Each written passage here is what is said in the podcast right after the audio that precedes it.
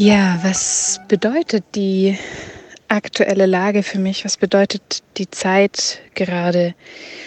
Ich habe am Anfang noch gesagt, es ist ein bisschen wie Semesterferien und wie wenn alle Menschen plötzlich Ferien hätten und ein bisschen mit einem Augenzwinkern darüber hinweggesehen, dass es eine sehr akute Lage ist.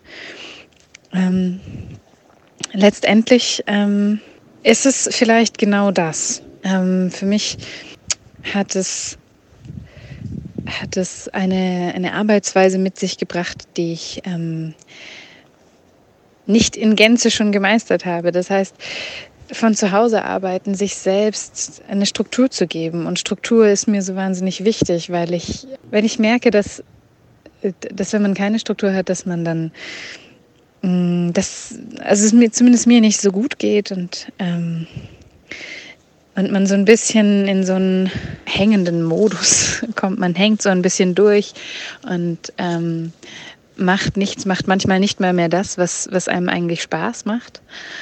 Und gerade sehe ich es als große Chance, dass wenn man dazu gezwungen ist, sich selbst die Struktur zu geben, dass man dann und zu Hause arbeitet und den ganzen Tag fast in denselben vier Wänden verbringt, dass man dann gezwungen ist, sich diese Struktur zu geben und zu überlegen, was hilft mir, was hilft mir produktiv zu sein und ähm, wie möchte ich meine Freizeit wirklich verbringen.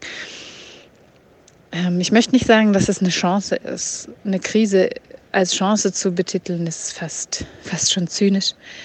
Aber wie jede Herausforderung in unserem Leben ist, ist auch das eine Chance, um zu lernen, zum einen, genau, sich, sich den Alltag, den Alltag zu gestalten und mal zu überlegen, wie Freizeit aussehen kann, wenn man nicht die ganze Zeit ähm, im Sportverein ist oder auf ein Konzert geht, wenn man ähm, Tanzabende wahrnimmt, auf Partys geht, äh, sich mit Freunden trifft, sondern wenn man mal ein bisschen mehr bei sich ist und ähm, mehr lesen kann.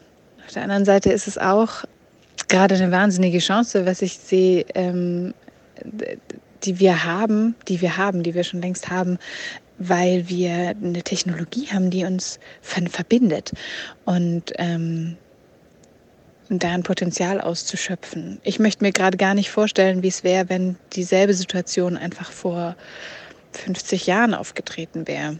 Dann wären Telefonleitungen überlastet und ansonsten wäre nicht so viel. Und dann wäre man, glaube ich, sehr, sehr viel mehr alleine. Und so habe ich gar nicht das, das Gefühl, alleine zu sein, weil wir alle irgendwie im gleichen Boot sitzen und miteinander in Kontakt sein können. Und ähm, das ist was, das ist auch, ich will es nicht, ich will es nicht schönreden, das ist gar nicht das.